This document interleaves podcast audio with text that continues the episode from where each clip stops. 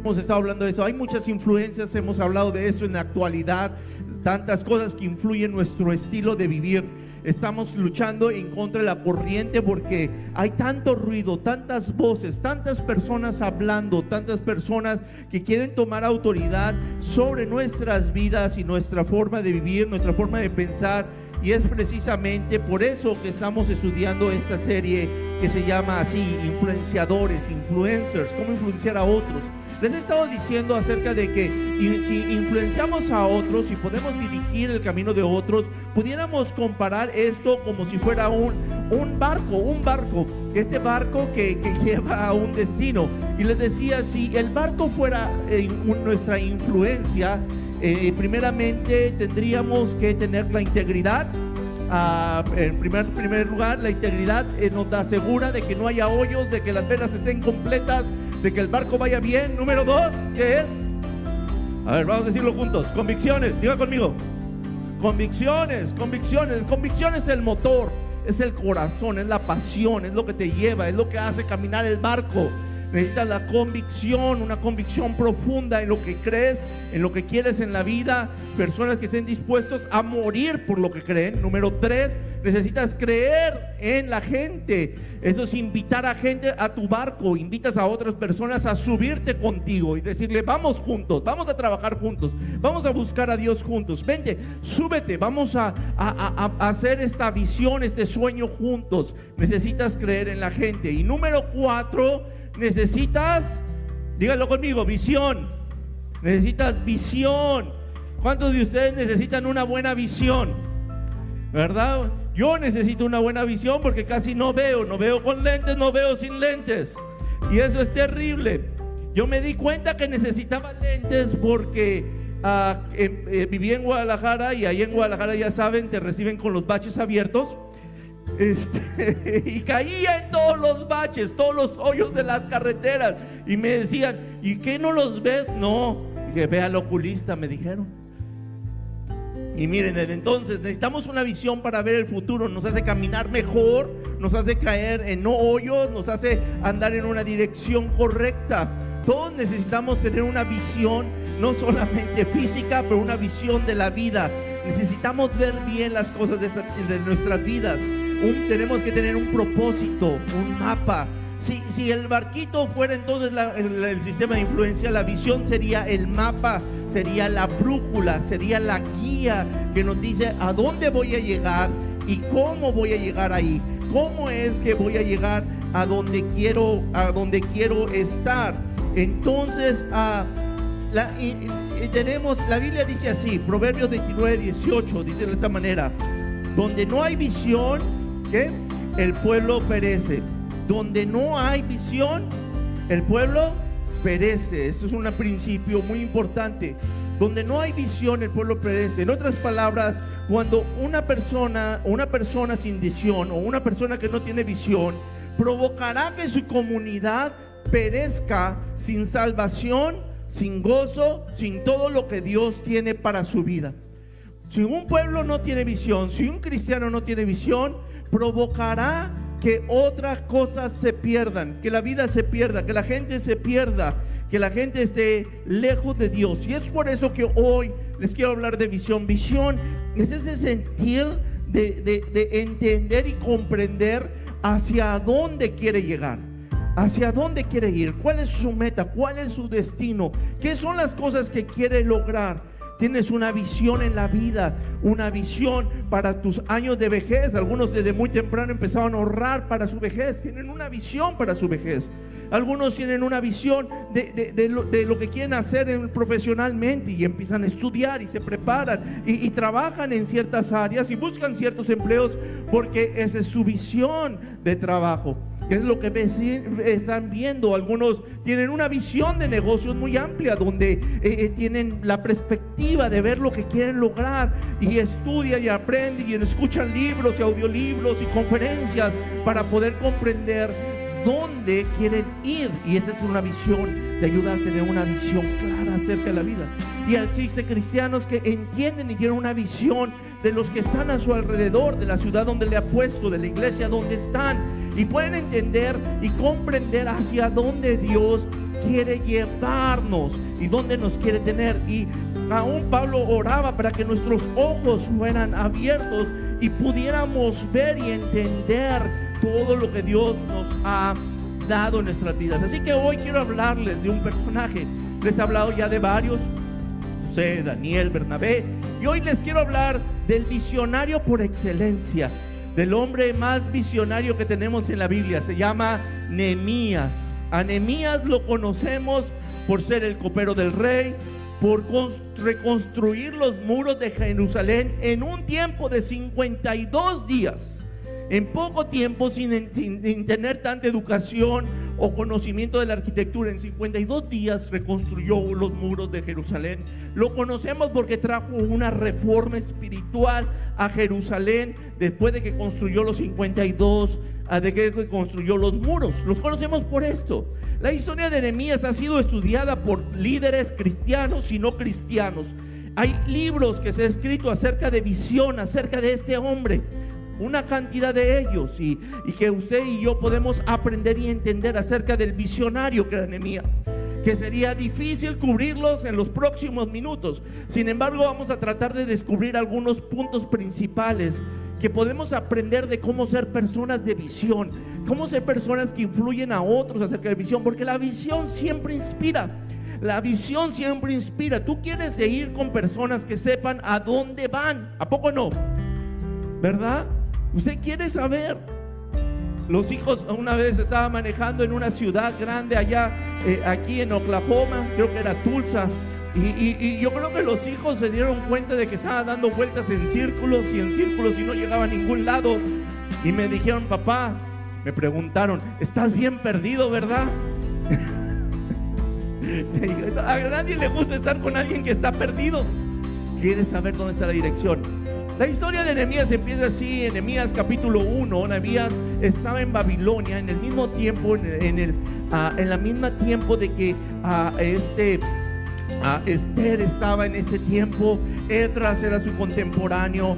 Eh, eh nos cuenta la historia de que vivía en realidad no precisamente en Babilonia, pero en una ciudad llamada Susa, porque ahora era gobernado por el imperio persa, medo-persa. Así había 15 años atrás que un grupo de israelitas, un grupo de judíos, regresaron a Jerusalén. Jerusalén había sido destruido por Babilonia, habían destruido el templo, habían destruido los muros, habían destruido la ciudad. Y un grupo salieron a cargo de un hombre llamado Zorobabel y regresaron y construir el templo. Lo primero que construyeron fue el templo, lo construyeron, hicieron un gran esfuerzo, tuvieron luchas, tuvieron problemas, pero finalmente lo construyeron. Después llegó un hombre llamado Edras y ayudó para ayudar a redirigir a la gente en su fe y en el conocimiento de lo que la vida, lo que tenían que hacer. Finalmente, ah, lo que sucede es que habían pasado 15 años desde aquella reforma y aquella construcción y habían construido el, el templo, pero no los muros. Los muros eran muy importantes en aquel tiempo porque era como la protección, es como la puerta.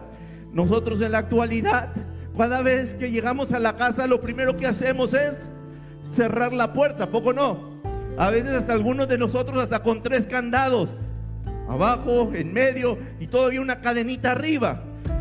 Queremos asegurarnos que nadie entre porque no queremos que nos roben, no queremos que nos asalten, no queremos que nadie se meta. ¿Verdad que sí? En aquel tiempo los muros eran las puertas de la ciudad y lo que significaba es que cualquier persona podía entrar a robar, a hacer lo que quisiera en aquella ciudad.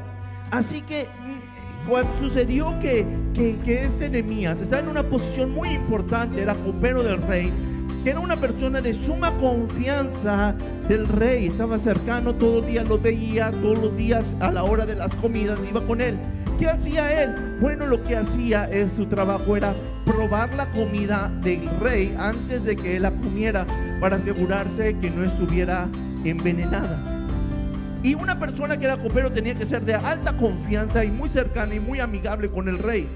¿Por qué? Porque eh, si, si él quería hacerle trampa, le pudo haber hecho algún tipo de maniobra para que él fuera matado. Así que tenía una relación muy alta y está en una posición de alto privilegio con el rey. Principalmente una de las personas que el rey más veía. Y estando ahí en el palacio de Babilonia, le llegan unos hermanos unos hermanos que le dan información acerca de cómo se encontraba Jerusalén. Así que, ¿cómo se encontraba? ¿Qué es lo que podemos aprender? Ahí sucede donde surge la, ahí inicia la visión que Dios le dio a Nimías. Y quiero que escriba la siguiente cosa ahí en sus notas. Número uno, una visión, una visión de Dios resuelve un problema. Número uno, toda visión va a resolver un problema. Una visión no es para mi beneficio, no es para mi meta, no es para mí, es para resolver los problemas que hay a mi alrededor. Nemías 1.2 dice la siguiente cosa. Llegó Hananí, uno de mis hermanos, juntos que algunos hombres de Judá, y entonces le pregunté por el resto de los judíos que habían librado del desierto y por Jerusalén. Dos cosas, por la gente y por Jerusalén. Quiero que subraye eso. Jeremías 1.3 dice, ellos respondieron, los que libraron del destierro y se quedaron en la provincia están enfrentando gran calamidad y humillación. Las murallas de Jerusalén siguen derribadas, con sus puertas consumidas por el fuego. Fíjense, le llegaron un reporte, llegan los hermanos y le dicen un reporte. ¿Cómo está la gente? ¿Cómo está Jerusalén? Dime cómo está todo. Nemías nunca había estado en Jerusalén nunca había estado en aquel lado. Sin embargo, había un amor por Jerusalén y por la gente suya. Y, escuchó la noticia, escuchó una noticia, un problema. Jerusalén estaba tenía cuatro problemas. Número uno, sus muros estaban destruidos, los que le decían, los ladrones entraban. Número dos, Jerusalén, la gente de Jerusalén era muy pobre. Estaban pasando por hambres, estaban pasando por luchas, estaban pasando por situaciones financieras muy malas. Número tres, la tercera cosa que estaban viviendo es que el templo estaba siendo descuidado. Habían abandonado el templo y no lo tenían cuidado. Número cuatro, porque habían hecho, estaban en esta situación, la siguiente cosa es que había una inmoralidad entre ellos. Muchos se habían casado con personas no judías y estaban trayendo sus ídolos y sus costumbres dentro de la casa y se habían apagado y desanimado y apartado de las cosas de Dios. Fíjense, cuatro cosas estaban pasando. Cuando Nehemías escucha eso, empieza a haber una gran preocupación, un gran sentimiento de dolor. Y esto Nehemías se encontró y chocó con una necesidad. Ahora quiero decirte esto. Dios a través de los tiempos va a hablarte a tu vida y te va a presentar diferentes problemas, situaciones que están pasando a tu alrededor que requieren a una persona. Alguien dijo esto, no hay situaciones desesperantes, simplemente lo que hay es la ausencia de líderes que le ayude a personas en medio de situaciones difíciles. la solución de todo problema es un líder. Es alguien que se levanta y está dispuesto a hacer algo por un problema. Un líder es un servidor. Un líder no, no es una persona eh, carismática, no es una persona llena de dones o habilidades, no es una persona simpática y de buen parecer. Un, un líder es simplemente alguien que está cargado y que se descubre que hay un problema y quiere hacer algo al respecto, quiere solucionarlo. Dios una y otra vez nos hace ver situaciones en nuestras vidas, alrededor de nuestras vidas, en nuestra ciudad, en nuestra comunidad, en nuestra familia, en nuestra iglesia. Está abriéndonos los ojos constantemente. Toda visión empieza con ese sentimiento de sentir, esto no está bien, no está bien esta situación. No está bien que estos jóvenes o estos niños o estos adultos o estos ancianos estén descuidados. No, no está bien que esta gente no conozca a Dios. Es una incomodidad interna de saber que lo que está pasando no está bien. Pero en segundo lugar es una madurez interna de decir, voy a crear un plan al respecto para solucionar eso para hacer algo al respecto, para que ese problema no permanezca, no esté ahí. Se nos cuenta que en los años 50 había un joven llamado Bob Pierce. Bob Pierce era un joven que, que se ingresó a un grupo de misioneros que se llamaba Juventud con una misión. Y fueron a China a un viaje misionero. Fueron a, así como muchos de nosotros o algunos de nuestros jóvenes han ido a viajes al extranjero. Así lo hizo este joven John Pierce. Joven fue a la China y cuando fue a la China con estos muchachos, vio una señora con un bebé en brazos. Y vio a la señora desesperada, llorando, triste. Y, y le trataba de preguntar con el traductor qué pasaba. Decía, estoy pobre, no tengo casa, no tengo dónde comer. Estamos con hambre. Ah, Estaban pasando, acaban de pasar guerras en China y había una situación de pobreza extrema en aquel lugar. Así que el hombre consiguió la información de esta mujer, John, y escribió sus datos y sacó de su cartera 5 dólares. Ahora, 5 dólares de los años 50 probablemente eran como unos 150, 200 dólares de hoy. Vació su cartera. Lo que él tenía se lo dio y le dijo, voy a hacer que te llegue cada mes una cantidad similar. Así que ese hombre se fue quebrado con la carga de saber que había una mujer en necesidad, que regresó a los Estados Unidos y empezó a generar fondos para poder ayudarle a personas como ella. Regresó a seguir viviendo viajes misioneros a China y no solamente adoptó una señora, pero adoptó 10, luego 20, y luego 50, y luego 100, y luego miles.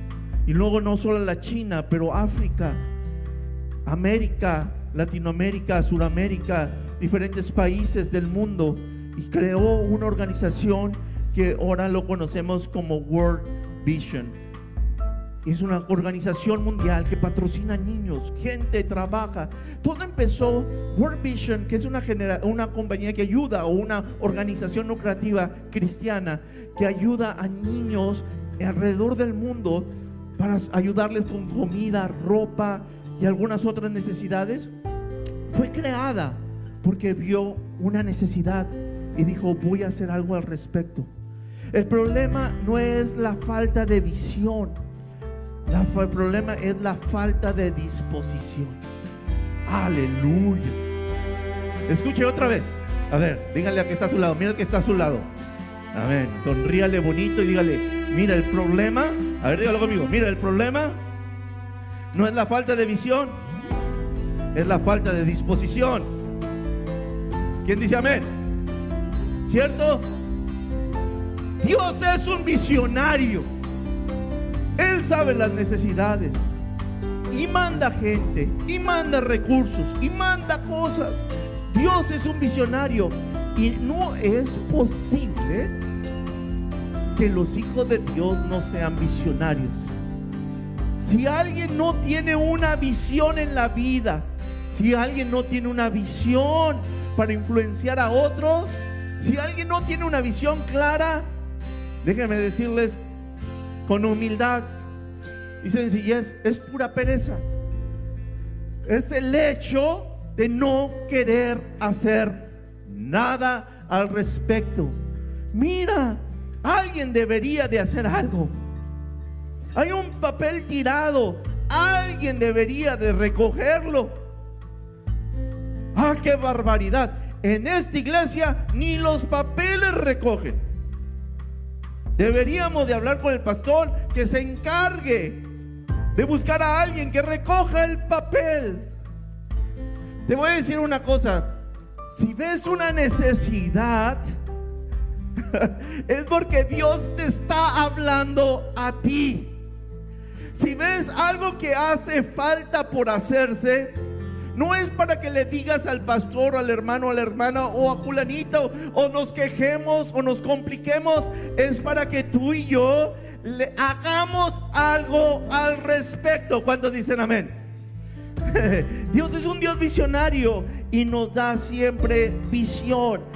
Ahora déjame decirte dos cosas importantes con respecto a la visión. Y seguimos adelante. Número uno es que toda visión involucra gente. Toda visión involucra gente. ¿Qué fue lo que dijo este Nehemías? Dijo, preguntó por la gente. ¿Cómo está la gente?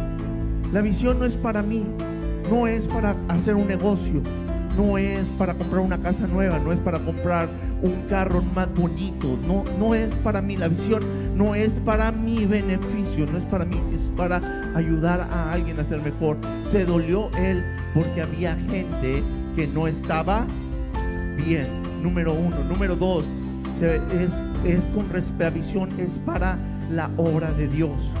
Preguntó por Jerusalén, ¿qué es Jerusalén?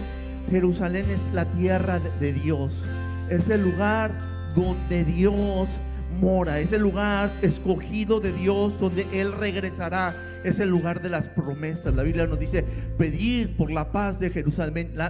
Nehemías sabía que no, Dios no iba a cumplir promesas hasta que Jerusalén no estaba bien. Déjame decirte, tu Jerusalén del día de hoy se llama New Life Church. Se llama mi iglesia. A ver, digan, mi iglesia. Esta es tu iglesia. Amén. Es tu iglesia. ¿Sí? Y estos son tus hermanos. Aleluya. Y este es tu pastor. Digo, tú si no lo sabías. Esto es. Y Dios te ha puesto aquí. Dios va a bendecir tu vida cuando tú bendices la obra de Dios. Cuando tú te preocupas porque la obra de Dios avance. Cuando tú te preocupas para que el reino de Dios crezca. Cuando tú te preocupas para que a las cosas que hacen falta en el reino de Dios se cumplan. Así que dos cosas tienen que ver. Número uno, me involucro con la gente. La visión tiene que ver con el reino de Dios. Bob Pierce dijo algo que quiero compartírselo. Me encantó lo que dijo él cuando ah, estaba precisamente allí en la China, decía esto, que mi corazón se rompa con las cosas que rompen el corazón de Dios. Me encanta esa frase, que mi corazón se rompa con las cosas que rompen el corazón de Dios. ¿Qué le duele a Dios? Pregúntate, ¿qué le duele a Dios? Una persona de visión entiende y comprende por qué se llora en el cielo. ¿Qué le duele? ¿Qué le afecta? ¿Qué, ¿Qué es lo que quiere Dios que se haga? ¿Qué es la necesidad? Y cuando tu corazón es rompido por lo que Dios quiere, cosas poderosas pueden pasar atrás de ti. Dije número uno, involucra. Y número uno, resuelve problemas. Número dos, involucra todo tu ser. Número uno, dos, involucra todo tu ser. La siguiente parte de lo que sucede en Nehemías es muy impresionante. La Biblia nos dice la siguiente cosa, y Nehemías 1 en 1.4, el siguiente, después de que escuchó la necesidad, al escuchar esto, me senté a llorar, hice duelos por algunos días. Esos algunos días fueron cuatro meses. Cuando Nehemías escuchó la noticia de lo mal que estaba Jerusalén y el problema tan grande que había, se puso a llorar empezó a llorar. Así que la primera cosa, y ahí en las líneas en blanco escriba eso, involucra mis emociones. Involucra mis emociones, involucra mis sentimientos. Se puso a llorar, hizo duelo, se puso triste. Dios impregna nuestro corazón. Cuando hay un problema y una necesidad, la siguiente cosa que sucede es que Dios pone una carga emocional por esa necesidad. Tenemos que tener un corazón sensible y abierto y no egoísta y humilde para, para hacer esto. Es un corazón compasivo que se deja cargar emocionalmente. Si hay algo que le pone gasolina a, la visión, es, es esta área de la emoción, ese sentimiento, esa pasión, ese dolor interno por algo que no está resuelto, por un problema, ese dolor que sentía Nehemías, le pone gasolina, ¿por qué? Porque cuando hay algo que te duele, te apasiona, estás dispuesto a hacer lo que sea. No hay precio que no estés dispuesto a pagar. Estás dispuesto a pagar todo tu dinero, todos tus tiempos, todo tu esfuerzo, todo tu talento y no te quejas. ¿Por qué? Porque es una carga emocional.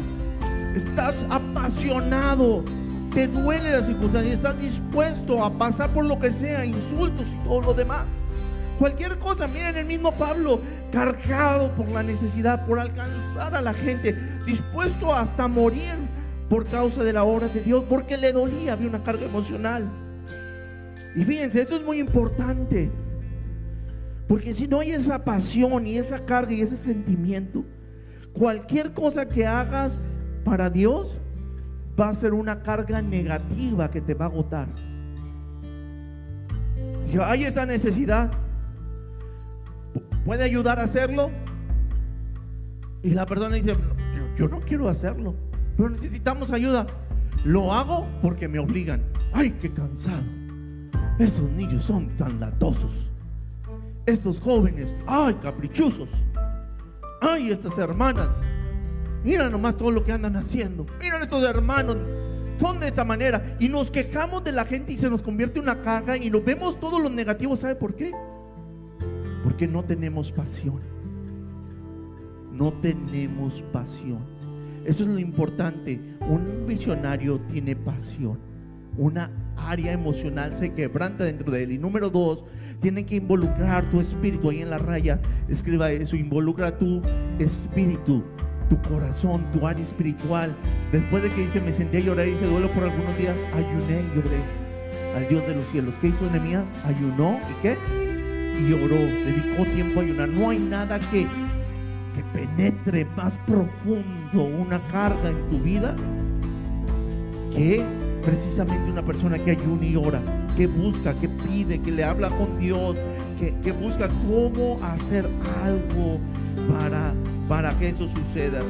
Cuando ayunas y oras, no solamente ayunas para que Dios haga algo al respecto, pero cuando ayunas y oras, oras para pedirle a Dios qué puedo hacer. Y ahí es donde Dios te empieza a te empieza a mostrar cosas, te empieza a enseñar recursos que tienes, habilidades, eh, te enseña tiempos, maneras de cómo hacerlo. Habla Dios a lo profundo.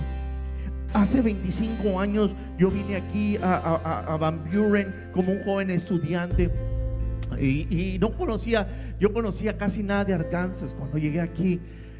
Me, apasioné de, de, la necesidad de aquí de los hispanos recién llegados. Mi, idea era regresarme a México, pero, pero Dios cambió los planes cuando llegué aquí. Conocí la necesidad del migrante, de los jóvenes, de los niños, de los adultos. Tanta, tanta situación que no era fácil vivirlo. Y, estuve aquí dos meses de mi tiempo de escuela bíblica. Cuando, cuando terminaron esos dos meses me fui muy cargado Déjenme decirles, durante dos años más de escuela bíblica que estuve en, allá en, San Antonio, Texas, preparándome para el ministerio, yo oraba todos los días por estas ciudades, por esta área, todos los días. Nunca pensé ser pastor de una iglesia en aquel tiempo. Nunca pensé estar enfrente de este pulpo, estar enfrente de este. Todos los días oraba y a veces lloraba lloraba por los pastores o lloraba por aquellos jóvenes que conocí o niños que conocí y estaban en alta necesidad. Lloraba por dos años continuos. Hasta que sin pedirlo me llamaron a venir a este lugar. Sin pedirlo ni nada. han pasado ya otros tantos años más y todavía oro y lloro por esta ciudad. No he dejado ni de orar, ni de llorar, ni de pensar por la necesidad que hay en esta ciudad. Porque eso es así una visión. Cuando ves un problema, involucra tus emociones, involucra tu oración y, y involucra la tercera cosa, tu cabeza también. Porque si solamente es emoción y oración, solo son sueños. Pero tiene que haber una segunda cosa y es la cabeza. Es la mente. tienes que pensar. Una visión termina de madurar en la cabeza. ¿Cómo? Cada año nosotros, mi esposa y otros líderes y algunos hermanos, nos sentamos precisamente en esta época, ya finales de octubre, principios de noviembre, todo noviembre, a trabajar en hacer esto. ¿Qué hemos hecho bien? ¿Qué hicimos mal? cuáles son nuestras oportunidades, cuáles son las necesidades, qué cosas han cambiado. Ah, esta es la época en que algunos de ustedes les voy a preguntar y los que saben ya, ya saben la pregunta. ¿Qué hicimos bien este año? ¿Qué hicimos mal este año? ¿Se acuerdan que les he preguntado eso? Y si no se lo pregunte y quiere contármelo, cuéntenme. Quiero saber, quiero escuchar, quiero que juntos caminemos este camino. Nemías precisamente pasó cuatro meses planeando y soñando y pensando una visión que no pasa por la mente y aún les voy a decir por un, por, por un libro en la que tú puedas escribir y escribir tus ideas y pensamientos, no, no va a prosperar. Solamente será un sueño, solamente será un ideal, una fantasía.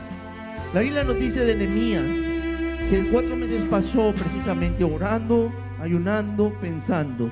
Y cuando llegó el tiempo, después de cuatro meses, pasó lo siguiente, Nehemías 2, 1 al 3. Un día en el mes de Nisa, el año 20 del reinado de Artajerjes, al ofrecerle vino el rey, como él nunca antes me había visto triste, me preguntó, ¿por qué estás triste? No me parece que estés enfermo. Así que debe haber algo que te está causando dolor. Yo sentí mucho miedo, claro que tenía miedo. Si ningún copero debía de estar triste delante del rey, todos debían de estar una sonrisa, no importa que le habían pasado lo peor. Porque si no, podían castigarlo con cárcel y aún hasta muerte. Tenían que estar felices delante del rey. Pero él, Nemías, no estaba feliz. Y le dio miedo cuando el rey lo notó. Pero estaba listo estaba listo Nehemías porque había pensado, cuatro meses había dedicado para pensar y cuando llegó el momento estaba listo para decir su visión y estaba listo para comunicarlo a la persona correcta y le respondí, que viva su majestad por siempre. ¿Cómo no he de estar triste si la ciudad donde están los sepulcros de mi padre se hallen en ruinas con sus puertas consumidas a fuego? Y entonces dice aquí, verso 4, ¿qué quieres que haga? Dice el rey. Mire qué bendición. Encoméndame al Dios del cielo, le respondí. Si a su majestad le parece bien y si este siervo suyo es digno de su favor, le ruego que me envíe a Judá para reficar la ciudad donde están los sepulcros de mis padres. ¿Cuánto durará tu viaje? ¿Cuánto regresarás? Me preguntó el rey que tenía a la reina sentada a su lado. En cuanto le propuse un plazo, el rey aceptó enviarme. Entonces añadí, si su majestad parece bien, le ruego que envíe cartas a los gobernadores del oeste, del Éufrates, para que me dé para que me den vía libre y yo pueda llegar a Judá. La Biblia nos dice varias cosas que hizo Nehemías. Pero pensó tanto, lo planeó tanto. Cuando llegó el momento, llegó a la persona correcta. Déjeme decirles, hay personas alrededor de ti que te pueden ayudar a ponerte en posición para poder cumplir la visión que Dios tiene a tu lado. Nehemías, Dios le había puesto al lado del rey. Y él lo supo y supo el momento y supo la hora cuando hablar con él. No fue antes, no fue en un momento precipitado, sino cuando estaba listo para decir lo que tenía. Estaba listo. Y cuando habló, le dijo, esta es mi visión, este es el tiempo que me va a tomar hacerlo. Y esto es el costo y así que le pidió todo. Le dijo, déjame ir, despídeme del trabajo por un par de años, no, no, dame los recursos, dame permiso y además de todo, hazme el gobernador de Jerusalén. Le pidió todo el paquete completo porque sabía cuál era su plan. Demía dedicó tiempo en su mente y eso es algo muy importante que quiero decirte. Escribe los próximos meses, los próximos meses octubre, noviembre, diciembre. Evalúa tu vida. Agarra un papel. Agarra una hoja de papel. Quiero motivarte a hacer esto. Quiero que, que empecemos el 2022 más fuertes que nunca. Escribe hacia dónde vas. ¿Dónde estás? ¿Qué es lo que has hecho mal y qué es lo que quieres corregir en tu vida? ¿Hacia dónde va? Escribe una visión personal. Porque no te puedes imaginar lo que Dios puede hacer cuando tú estás dispuesto a creerle a Dios que Él puede utilizarte para cosas más grandes que las que tú te imaginas. Amén. Número tres, una visión debe de recibir la ayuda de Dios. Una visión tiene que recibir la ayuda de Dios. Una visión que trasciende, una visión importante, no la hacemos en nuestras capacidades, ni nuestras fuerzas, ni nuestras habilidades. Nehemías lo entendió Nehemías 1:11 cuando dice que él oró y le dijo así, Señor, te suplico que escuches nuestra oración, pues somos tus siervos y nos complace en honrar tu nombre. Te pido que a ese siervo tuyo le concedas tener éxito, ganar el favor del rey en aquel tiempo como yo era copera del rey. Oró, Señor, ayúdame. Señor, está de mi lado. Nehemías 2:8 Dice que después de que habló con el rey, supo algo. El rey accedió a mi petición porque Dios estaba actuando a mi favor.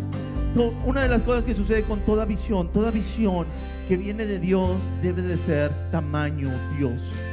No le tengan miedo a creerle a Dios en las cosas que no puedes hacer en tus fuerzas. Si no tienes la capacidad, si no tienes las habilidades, no tengas miedo. Ese no es no, no mires tus incapacidades como un obstáculo para cumplir lo que Dios está poniendo en tu corazón. Dios siempre mandará recursos y Dios siempre hará cosas grandes cuando tú le crees a Dios. Muchos de nosotros abandonamos sueños porque decimos, yo no puedo, yo no soy capaz, yo no tengo educación, yo no tengo talento, yo no soy carismático. Y de cualquier pretexto, cualquier cosa que podamos ponerle un pero. Pero déjame decirle, créele a Dios por cosas grandes. Déjame decírtelo otra vez, créele a Dios por cosas grandes, por cosas enormes. Créele a Dios que Él puede hacer cosas maravillosas en ti. El milagro más grande que sucedió en el libro de Nehemías no fue que se construyeron los muros en 52 días. El milagro más grande que sucedió en Nehemías es que hubo un hombre que vio una necesidad, se apasionó de ella, oró por ella, planeó, le creyó a Dios y se levantó e hizo algo. ¿Saben que Nehemías es muy interesante porque no es un libro de milagros sobrenaturales? No miras a ningún ciego recibir la vista, ni a ningún enfermo ser sanado. No, no hay milagros sobrenaturales. No hay un, Jesús caminando sobre las aguas. No hay una multiplicación de panes. No hay milagros. Todo lo que pasa en el libro de Nehemías es bastante ordinario, bastante común, bastante ah, práctico que puede suceder en la vida de cualquiera de nosotros. Nosotros podríamos escribir nuestro libro donde, donde le estamos creyendo a Dios y vamos viendo cómo Dios nos va abriendo camino en cosas tan naturales y diarias que pueden suceder en cualquier momento. El milagro de Nehemías se encuentra en un hombre que tuvo visión y cuando se levantó a tener visión, tuvo el respaldo de personas, del mismo rey, tuvo los recursos que necesitaba, tuvo la creatividad que necesitaba, tuvo el apoyo de la gente y pudo solucionar en un tiempo récord un problema que había estado ahí detenido por años. Y que te decían, los muros están caídos, que alguien haga algo. Y nadie hacía nada. El problema estaba en sus ojos, pero no querían hacer nada. Porque el problema una vez más no es la falta de visión, es la falta de disposición. Hubo un hombre dispuesto e hizo una gran diferencia. Helen Keller era una ciega que inventó el, sistema Braille, que es un sistema para leer para los ciegos. Y dijo esto, no hay peor ciego. Eh, dijo, es peor, dijo, aún peor que ser ciego es poder ver y vivir sin una visión en la vida. Y les quiero decir, ¿saben el lugar donde he visto menos visión en la tierra? Es en las cárceles. En la cárcel la gente va ahí porque no tiene una visión de la vida. No saben el potencial que tienen. Y pierden su vida detrás de unas rejas. A veces desde los niños de 13 años, 15 años. Hay gente que vive toda su vida y se muere detrás de una reja porque nunca tuvo visiones cuando me pregunto de que podremos morir en nuestras vidas, hacer tantas cosas, pasar tan ocupados, pero nunca tener una visión. ¿Se hubieran imaginado que hubiera pasado si Nevías no se hubiera levantado? Los muros no se hubieran construido, el pueblo hubiera seguido pobre. Una, no hubiera surgido una reforma espiritual, no tendríamos este libro. No hubiera sucedido tantas cosas, pero sobre todas las cosas, Quizá, quizá, y haciendo una conjetura, hubiera retrasado la venida de Jesús para morir por nosotros. Porque fue esa Jerusalén que él construyó y él reformó, donde aproximadamente unos 500 años más tarde, nuestro Salvador iba a caminar sobre de esas tierras y tocar los muros que Nehemías y el pueblo de Israel construyeron. Fueron esos muros que atravesó una y otra vez durante su vida de una Jerusalén reformada, construida, fuerte. Porque hace 500 años alguien tuvo una visión. Ahora quiero hacerte una pregunta y con esto termino. ¿Qué pasaría si tú te levantas con una visión clara? ¿Qué pasaría si tú empiezas a tener una visión de Dios y le dedicas los años de vida, muchos o pocos, no sé, algunos, algunos dicen, pues ya voy en cuenta regresiva, no importa. Me recuerdo, me recuerdo mi padre me decía ah, en sus años 60, tenía 60, en sus años 60, me decía, mi papá decía, ya el trabajo es para los jóvenes, que los jóvenes trabajen duro, que los jóvenes hagan lo que tienen que hacer. Yo, yo ya no, yo ya estoy viejo, me decía. Yo le dije, papá, no, Moisés empezó su ministerio a los 80. Lo decía una y otra y otra vez hasta que empezó a convencerse y ver una necesidad. Y le dio aproximadamente unos 15 años de su vida para enseñar a la iglesia como maestro de escuela dominical. Empezó a abrir sus ojos y decir, hay una necesidad. Y fue un maestro fiel y dedicado y estudioso porque tuvo una visión en los últimos años de su vida. ¿Qué pasaría si tú te despiertas y dices, la visión es para mí, esto es para mí? ¿Qué cosas cambiarían a nuestro alrededor? ¿Qué cosas cambiarían en nuestra ciudad? ¿Qué cosas cambiarían en tu familia si te despiertas con una visión? La visión nos hace levantarnos y nos hace caminar en peores circunstancias. 2020 lo declaramos el año de la visión en el mes de enero y en marzo se nos vino el virus y dijeron, pues ¿dónde quedó la visión? Pues me, decían, no que el año de visión, las iglesias cerradas, no había nadie, hasta el mes de agosto no había nadie por aquí. Y la, le digo la verdad, fue una visión clara de lo que Dios quiere hacer en nuestra iglesia y en nuestra ciudad, lo que nos ha sostenido. Y este año, precisamente, 2021, ha sido un año de caminar en, su vida. No porque las cosas van, vamos mejorando y mejorando, no, porque es cansado. ¿Cuántos han, han ido caminando en su vida? ¿Se acuerdan? Nomás aquí va subiendo la loma. Ay, con la lomita, cansa, ¿verdad que sí? ¿Cuántos han subido una loma en bicicleta? Arden las piernas nomás de subir las lomas en las bicicletas. Es su cansado. Y este año 2020, 21 ha sido como subir la loma. Sin embargo, es la visión que nos ha sostenido hasta aquí, hermanos. Gloria al Señor y nos ha ayudado a caminar. Dios estaba pensando en algunas cosas que Dios ha estado haciendo en este año. Dios ha revitalizado el ministerio de los jóvenes.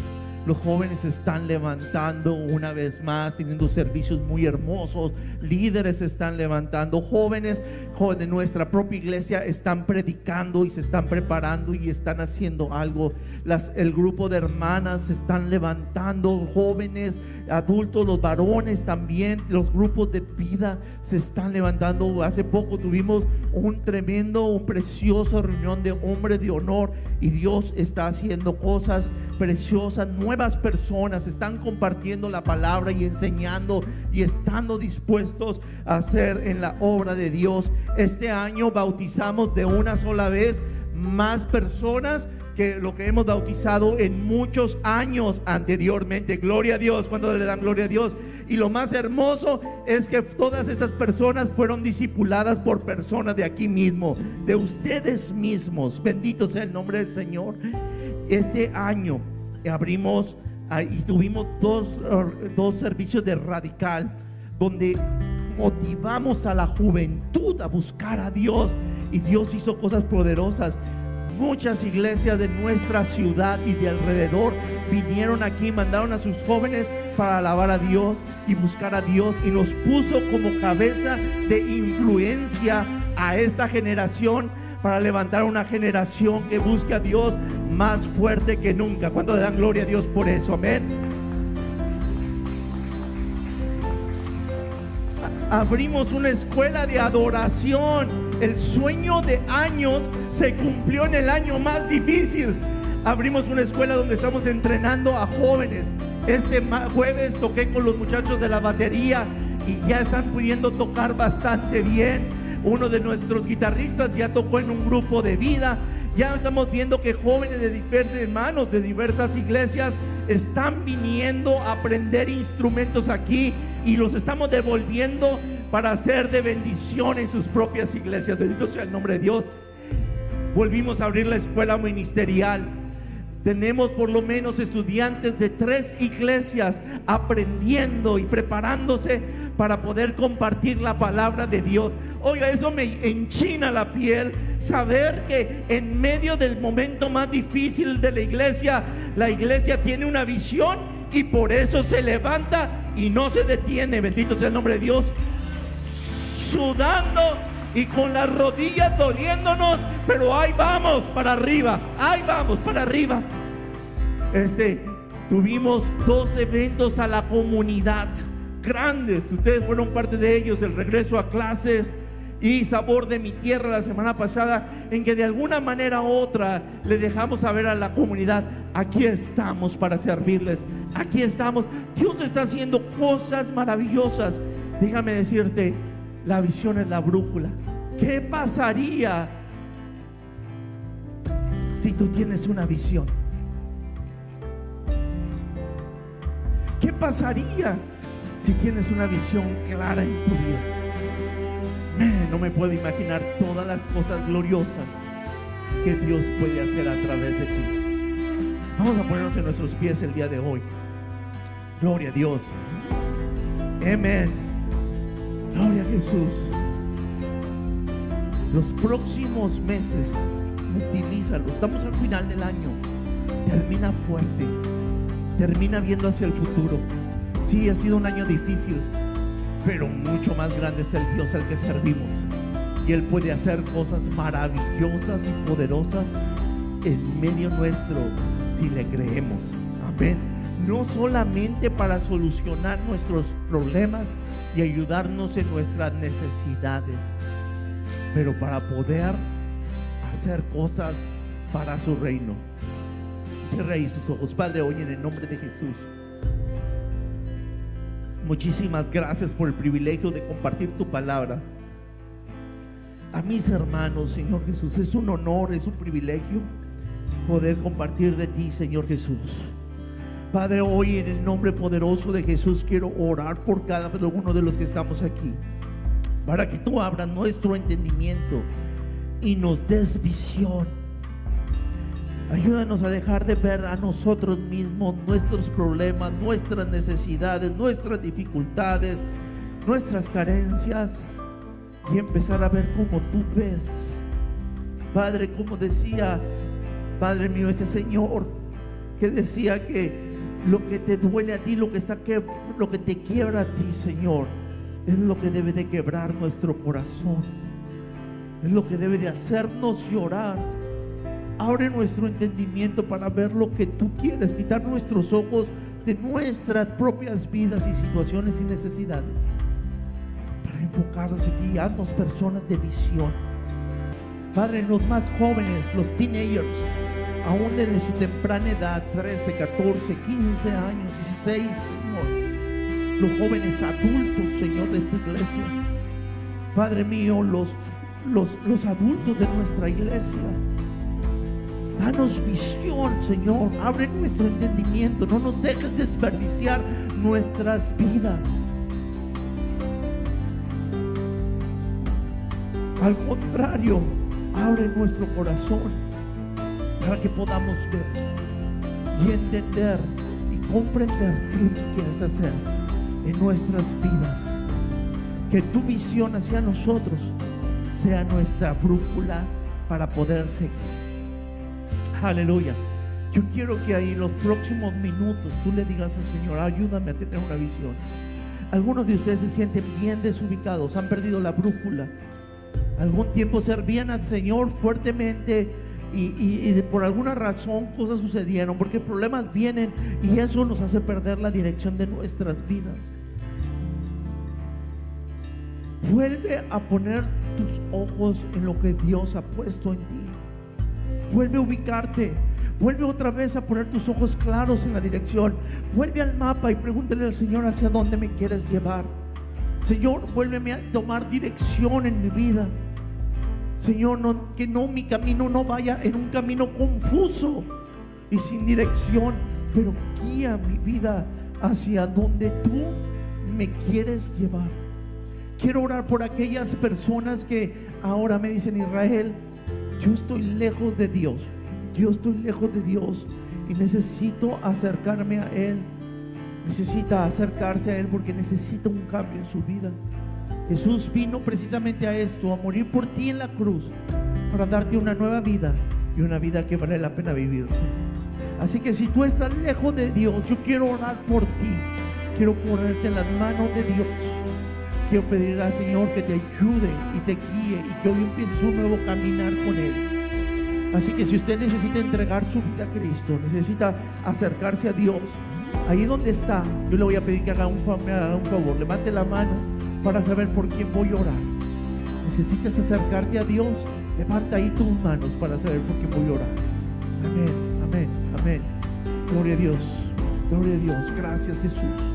Repita conmigo esta oración. Señor Jesús, reconozco que estoy lejos de ti y te pido perdón. Te pido que vengas a mi corazón, me renueves, me cambies y me hagas una nueva persona. De este día en adelante viviré para ti y te serviré. Te entrego mi vida y todo lo que soy a ti. En el nombre de Jesús. Amén. Gloria a Dios. Si usted está en oración el día de hoy, déjenos saberlo que es muy importante este paso que está dando para seguir a Dios. Quiero que ahí donde esté, dígale al Señor, dame visión, abre mi mente, abre mi dirección, dame dirección, Señor. Dame dirección mientras este el equipo de alabanza nos dirige. Amén.